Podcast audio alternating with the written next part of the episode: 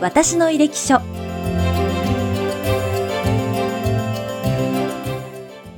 この番組では医療の第一線で活躍されている先生方にこれまでの医療人としての反省と医療に対する考えをお聞きしていきます。これからの供養の形ハートインダイヤモンドの提供でお送りいたします。ヤク先生今回もよろしくお願いいたします。さあ前回アイデンティティという言葉が出まして先生のこのアイデンティティについてもお伺いしたいんですけれどもこう人のアイデンティティってこういろんな経験そしてその経験から感じたことだったりとか人の出会いとかによって作られていくなと思うんですね。なのでちょっとまた遡って先生はいつこの医療の道を志すようになったんですか？おそらく、どうでしょうね、自分の中では中学生のぐらい、中学生ぐらいの時に決めてたような気はしますね。テニスに打ち込んでいた時ですね。打ち込んできた時に、はい、ということですかね。はい、これは、あの、まあ、あの、親戚に一人外科医がいて、はい、で、えー、歯科医も何人かいて、はい、で、特に外科医は、まあ、開業してたんですけども、その親戚が病気になったらみんなその外科医を頼ってたというようなことで、で、だんだんとそういうのを意識するようになったということがやっぱり大きいでしょうね。その誰かに頼られるっていうところが当時の先生の中では印象に残ったということですか？みんなが何か病気、検査で引っかかったら、じゃあその先生に聞いてみようとかですね、僕も実際に相談したこともありますし、まあ、そういう影響が大きいでしょうねおそらくね。あの先生と今日お会いしてお話を伺っていると、はい、とっても誰かのためになるとかこう誰かの役に立つとかあとはこうサービス精神のようなものがとても終わりになるのかなって思いましてそれ昔からですか？こう誰かに頼られるとか誰かの役に立つっていうことは昔からこう気になっていたというかそういうことが好きだったというか。うそれはあまり意識自分では意識したことはないですね。はい、今言われて初めて気づきましたけども。はい、なるほど。でただやっぱりあのそれを一番感じてるのは今かもわかりません。今っていうのは、はい、まあ病院長職になって、はい、どういう人が病院長に向いてるのかなと思った時に、はい、今までは心臓外科医として、まあ、自分が伸びること、はい、で教室を伸ばすこと。でそれは非常に重要なことなんですけども、はい、でそれにしかし邁進してたらいいと。病院長になるとそれだけではいかないわけですね。でむしろまあ最初は兼任してましたけども、うもう教室のことは考えられないと、はい、ましてや教室をのことは後回しというか教室が損してでも病院全体がうまくいけばというような観点でしかちょっと物事考えにくいんで、それは立場がそうしたのかもわかりませんけども、少なくともそういう全体最適的な、はい、もう診療科の最適とか部分最適では、これは成り立たない世界があるんで、はい、そういう立場になったらですね、やっぱりそういう考え方の持ち主でないと、こういうトップをマネージはできないなというふうに改めて思って、まあ、今の僕の病院朝食のパフォーマンスがいいかどうかはまた、あの、いろいろ、あの、評価はあると思うんですけども、えー、まあ、ある意味、あの、これがアイデンティティかもわかりませんけども、はい、まあ、僕がやらないといけないなという思う部分もあるんで、はい。ですから、あの、まあ、そういう持ち味は、まあ、もともと、じゃあ、あの、司会の方が言われるように、小さい時からあったのかもわかりません。それは今初めて気づきましたけど。でもね、こうやっぱりこう過去のいろんな体験だったりとか、ご自身の持ち味とかがきっと今に生かされてる、それどんな人もそういう部分があるのかなと思うんですけれど、じゃあその中学生の時に、身近なそのご親族の方に医療関係の方がいらっしゃって、医療の世界を目指して、で、大学に進まれて、大学時代はどんなふうに過ごされていたんですか？大学時代はですね、あの、テニス一本でしたね。あ、そうです。じゃもう中学でテニスを始めて、高校でも？もう、うん、はい。そうなんです。それで大学。ずっとテニスに入り浸ってたというか。サークル部活動。部部活ですね。そうでしたか。じゃあ夏は日焼けされてもう幕開け ですね。はい。で、はい、クラブはやはりあの特に中高は、はい、クラブ全体というよりもやっぱり競争心を持って、はい、まあ個人戦が多かったんで。で大学はですねあの西西日本医科大学体育大会というのがありましてね、はいでおそらく医学部のあのスポーツやってる人は、はい、それを目指すんですね。もうすべてのほとんどすべての種目があってということで,、はい、で基本団体戦なんです。はい、であのそれで団体戦で勝つことがまあもう学生時代の大きなこれが目標なんですね。ですからあの試験通ることよりも目標はそれであってみたいな。はい。で、ただ、あの、試験を落とすとですね、はい、追試がある。はい。で、追試の勉強のために考えてみれば、テニスの練習時間が減るんです。はい。ですから、テニスをするためには、試験は一発で通らないといけない。そうですね。それが一番効率よく、はい、時間をテニスのために作る方法はそれなんで、はい、試験は一切落としてない。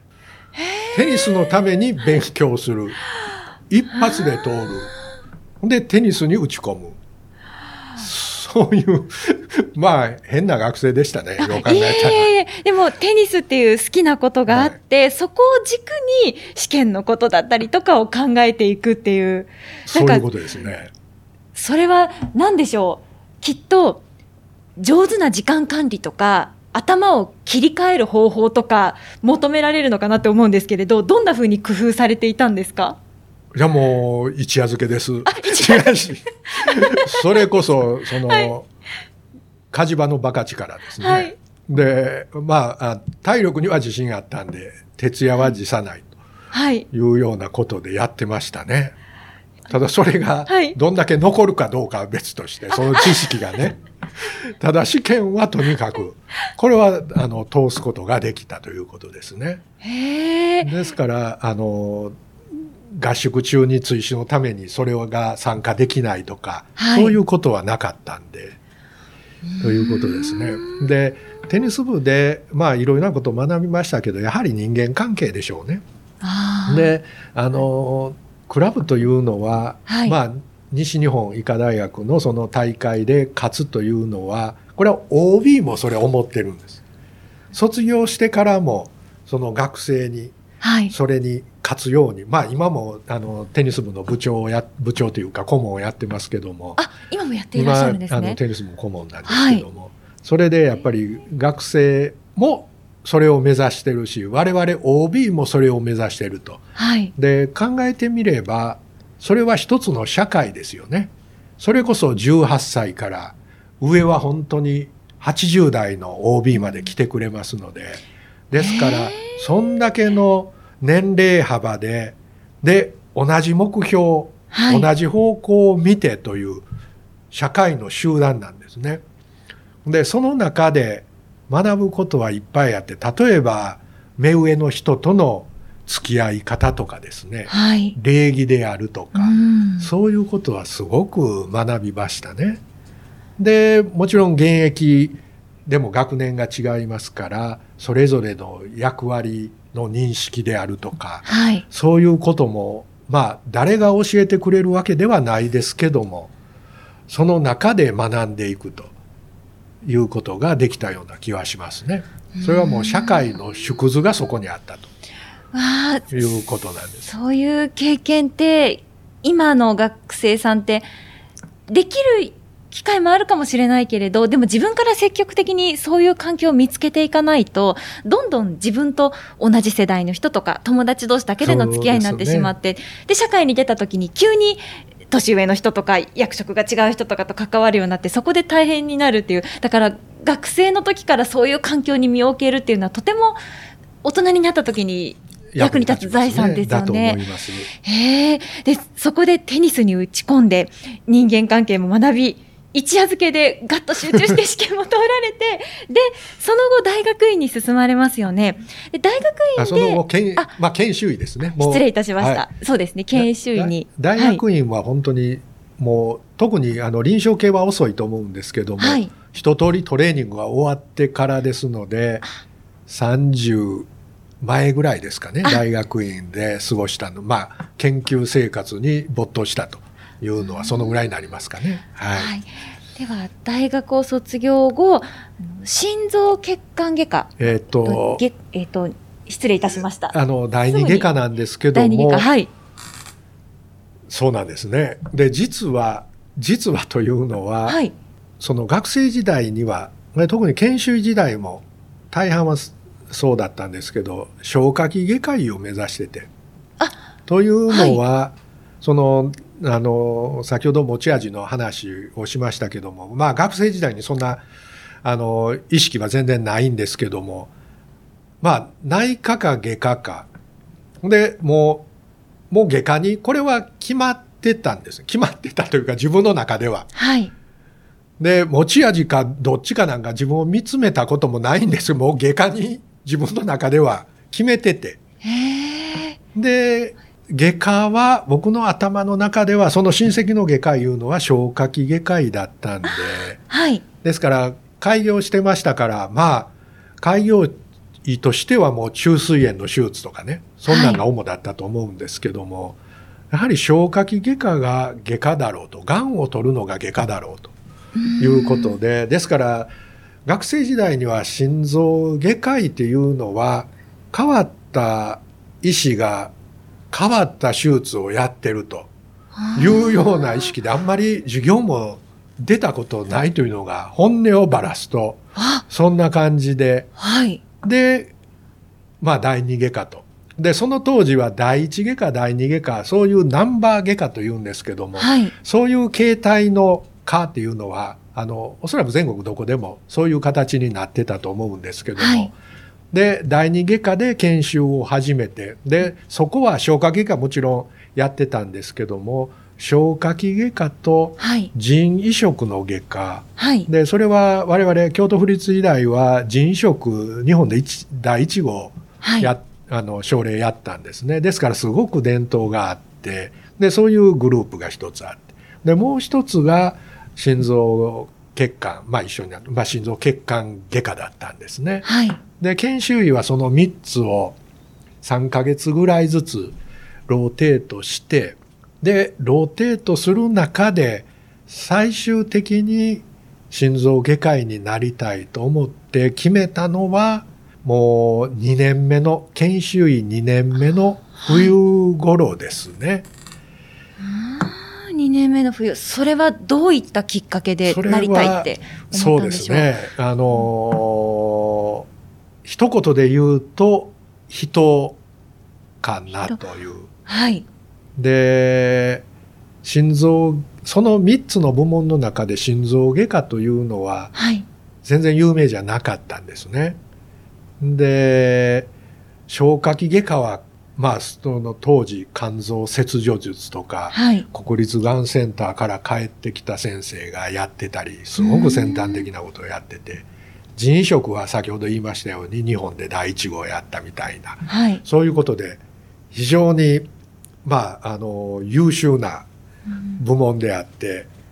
心臓外科は必ずしもそうではなかったと。はい、でただなぜ心臓外科に行きたいと思ったのは自由だったんですね。非常に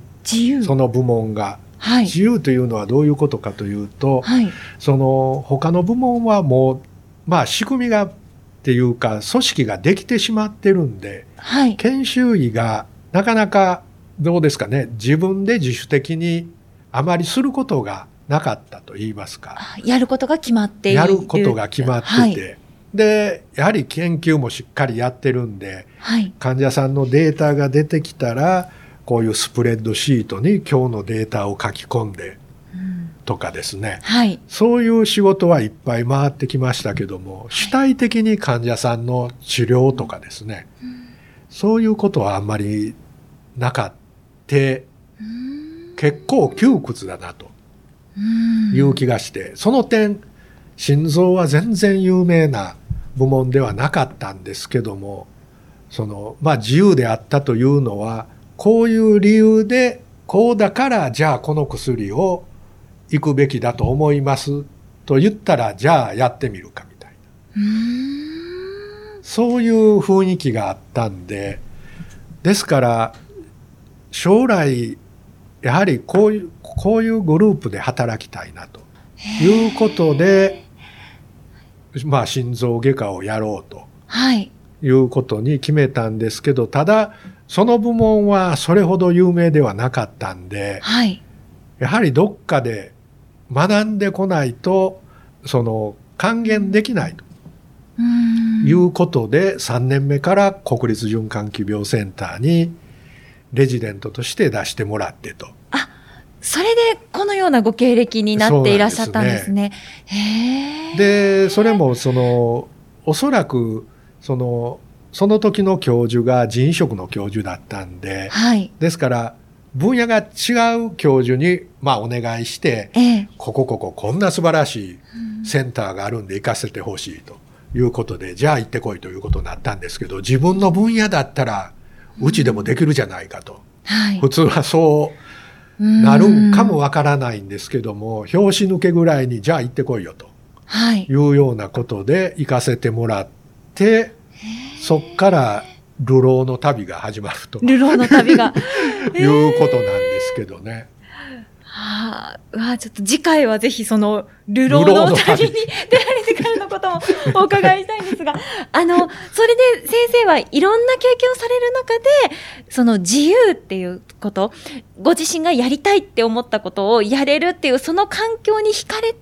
心臓血管外科の道に進まれたということですよね。できっとこの番組を聞いてくださっている方も、まあ、今まさに医学を学んでいたりとか、大学に通っていたりして、今後自分の専門分野を決めるっていうことが来るかと思うんですけれど、今のその学生さんたちに何か、こう、なんでしょう、自分の専門分野を見極める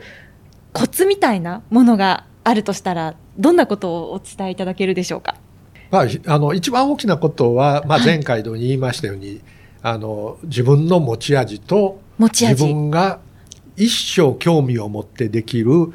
好みの部分を一致させるような分野を選ぶということですね。はい。持ち味と好み。はい。それをぜひ一致、一致する顔を選んでほしいと。ですから、例えば、はい、知識系も自分は本読んだり論文読んで、知識と経験で直していきたい。はい。それが持ち味であって、で、大人と子供、自分は子供が好きなんだ。もう小児科しかないじゃないですか。というふうに、うん、まあ決まっていくわけですよね。はい。ですから、そういうふうに持ち味と好みが一致するような形で自分のこれから行くキャリアをまず選択してほしいなと。で、そうした上で、どのグループでそのキャリアを伸ばすか。で、それは人それぞれです。はい。ですから本当に最先端の研究臨床をやっているところに飛び込んでいくのか。はい。あるいは、どうでしょうね。やはりもう自分の、まあ、育った大学でやっていくのか。あるいは僕が選んだような、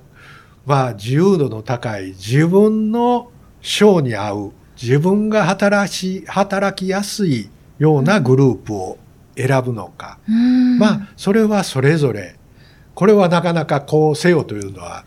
言えないですね。はい、で、ただ、言えることは、これはもう若い医者に、あの、自分のところの医者にも言ってるんですけども、若いうち、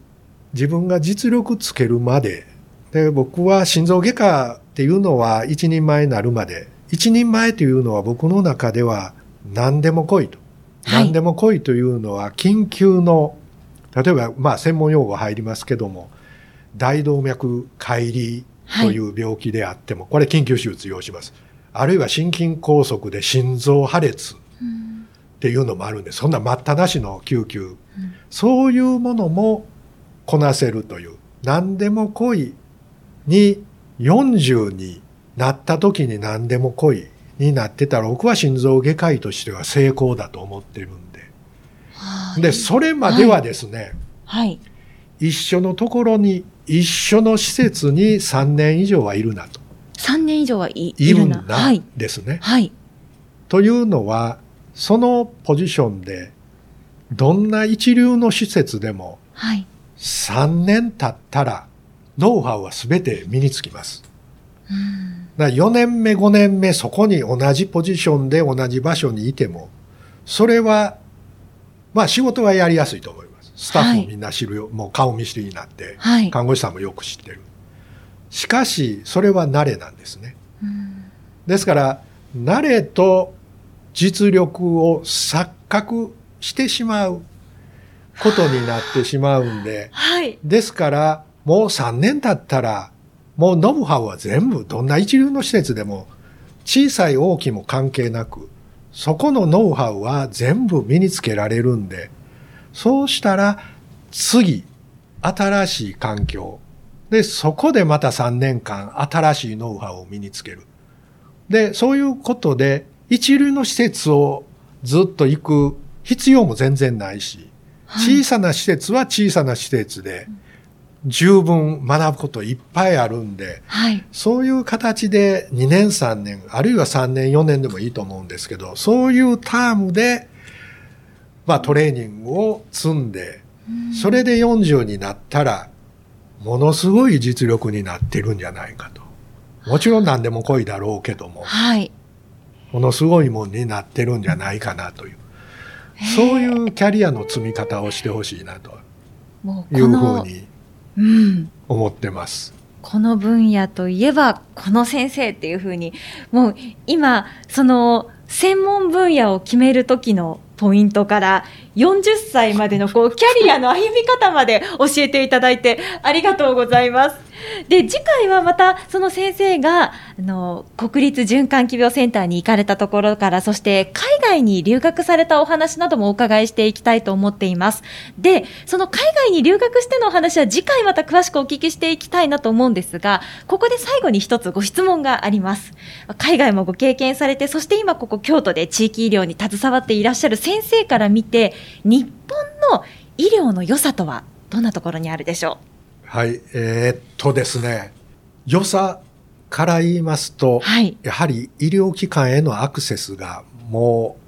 海外に比べると抜群にいいですよね。アクセス？アクセスですね。はい、すぐにかかれる。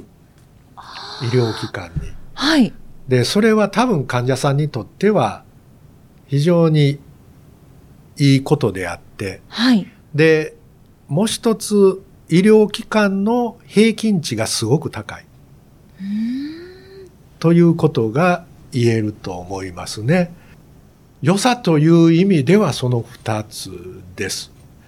ただ、その裏返しは弱点にもなります。はい、あ、アクセスとかも弱点にななると思います。それで、それはですね、はい、このコロナ禍で非常に我々体験したことなんですね。はい。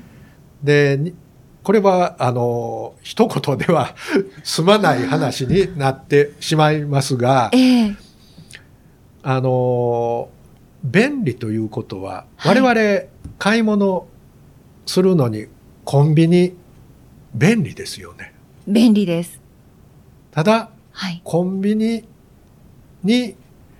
すごくいい質のものがあるのかどうか、あるいは、退去して押し寄せても品物があるのかどうかいうのはあまり考えたことがない。で、医療機関も、日本の医療機関もある意味コンビニ化してるんです。便利ですけども、はい、大量にコロナ禍のように大量に患者が現れた場合に対応できてませんよね。うん一つのコンビニでこんだけの客数、まあ、あの、コンビニで言うと客数ですよね。はい。履けないし。はい。じゃあ、ピカイチの質が保証できるか、もう小さなところまで、ということになると、そうはいかないというようなことで、我々やはりコンビニ化した医療提供体制というのは、これはちょっと問題があるなというのは多分皆さん気づかれたんじゃないかなと。ですから、例えばこれは、例えばお産は自分ところで、住んでるところでしたいし、はい、子供さん、熱出してくる子供、近くのお医者さんにかかりたい。でそういう部分はたくさんあってもいいと思うんですけども、心臓外科、これはもう遠くても、本当にしっかりした手術、もう一緒に一回のことだったら、それは不便でも行きますよね。そうですね。この先生がって思ったら遠くても行きますよね。はい。そういうやはりメリハリというか、その特にあの、それほどコモンディジーズ、まあありふれた病気じゃなくて、まあ例えば大きな手術とかになると、これはある程度病院が集約されて、大きな病院だけでやると。そうすると、そこでやる数は増えるし、で、そこに医療スタッフも集めて手厚い医療をするということが、やはりそういうことを考えないといけないかなということですね。そうすると、大きな病院だったらスタッフもたくさんいるから、はい、患者さんが、コロナの患者さんがわーっと押し寄せても、これは対応する力があるということですね。はい、ですからそういうことも今後やはり新興感染症いうのはもう数年おきにやってくるでしょうし、はい、これコロナも終焉に向かうか、終焉という意味では、おそらく第7波はちょっともうピーク見えてきましたけども、これは一旦収まって第8波は冬にインフルエンザとともに来ますよね。おそらく。ですから、はい、それに対応するにはどうするかとか、やはりそういう新興感染症、あるいは災害であるとか、そういうのに対応できるという意味では、まだまだ日本の医療提供体制は考える余地がある。ある意味、海外と比べて劣ってる部分もあるのかなという気はしてます。これは長所と短所これはそれぞれ裏,、まあ、裏返しであるということですね。両方がその同じ要素の中にあるということですね。ねえー、先生ありがとうございます、はい、次回もよろしくお願いいたします。ます私の履歴書。この番組は USCI ジャパン株式会社の提供でお送りしました。インタビュアーは私、高山ゆかりでした。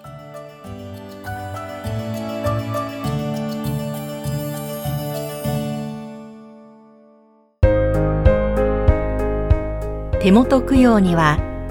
ご遺骨で作るダイヤモンドをハート・イン・ダイヤモンドそれはこれからの供養の形です